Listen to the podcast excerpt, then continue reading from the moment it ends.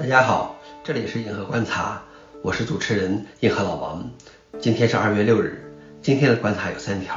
第一条，Chrome 改进了滥用，让访问跟服务器的 DNS 查询锐减百分之四十一。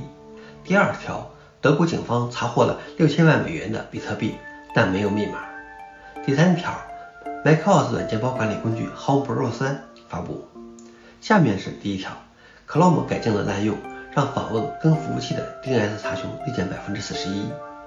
去年八月，亚太互联网络信息中心 APNIC 报告称，Chrome 浏览器中检查网络是否存在 DNS 拦截的代码，会导致大量的垃圾 DNS 查询流量。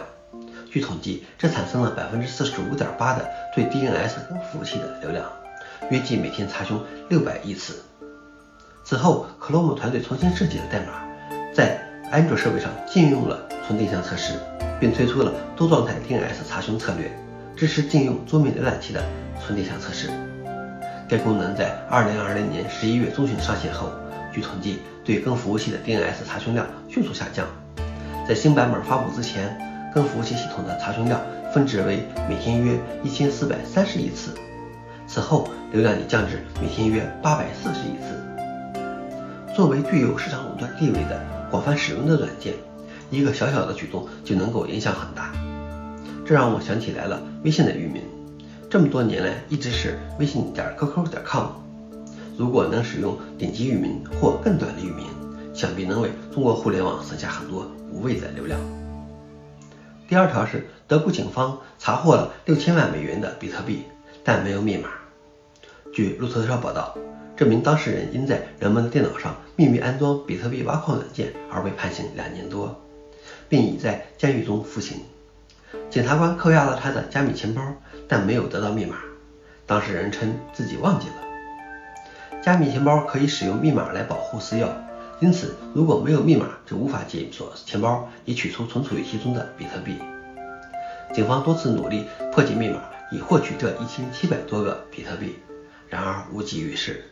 当然，检察官也已经确保该男子无法获得这笔慷慨的资金了。所以这些比特币也可以算是丢失了吧。最后一条是 macOS 软件包管理工具 Homebrew 三发布。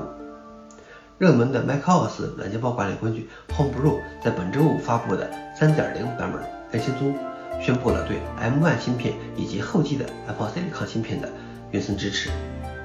不过 Homebrew 还没有像 Intel x86-64 那样为 Apple Silicon 上的所有软件包提供支持。Homebrew 呼吁社区帮助制作更多的支持 Apple Silicon 的软件包。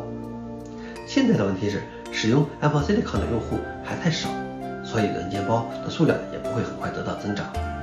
但是能够原生支持 M1 芯片，就为进一步增加软件包数量铺平了道路。好了，以上就是今天的硬核观察，谢谢大家，我们明天见。